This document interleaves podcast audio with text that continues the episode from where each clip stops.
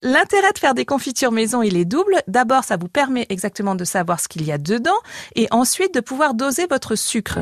Dans le passé, on avait l'usage, l'habitude d'utiliser un kilo de sucre pour un kilo de fruits.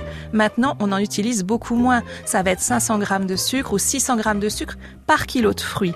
Évidemment, on ne va pas mettre la même quantité de sucre pour un fruit acide que pour un fruit sucré. On va doser en fonction du fruit.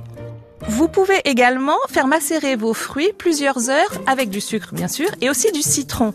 Alors le jus de citron c'est intéressant, il va apporter de l'acidité donc du peps à la confiture et puis il va aussi permettre d'empêcher l'oxydation du fruit et donc on va garder plus facilement une belle couleur, c'est-à-dire que la fraise va rester plus rouge, l'abricot plus orange. La recette que je vous propose aujourd'hui est une recette de confiture abricot passion. Alors abricot passion, c'est deux saveurs qui s'associent extrêmement bien. On a des associations de couleurs, on a l'acidité, la douceur. C'est vraiment une confiture pour ceux qui aiment l'acidulé. La recette est pour 5 pots.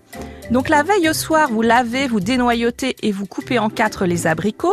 Vous les mettez dans une bassine à confiture.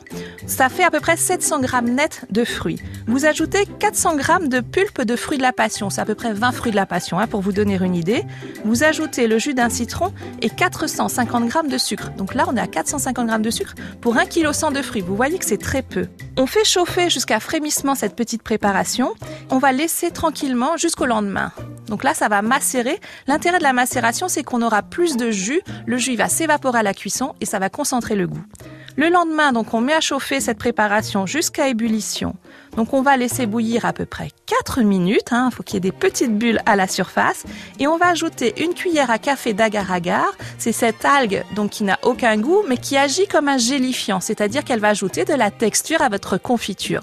On laisse bouillir deux minutes de plus et puis c'est fini. On n'a plus qu'à mettre en pot. La seule contrainte quand on met moins de sucre, c'est que les confitures se conservent moins longtemps. Donc les confitures à la gare on va les garder 6 mois, 8 mois, mais pas plus. Le marché d'Anne Taillade. À podcaster sur francebleu.fr.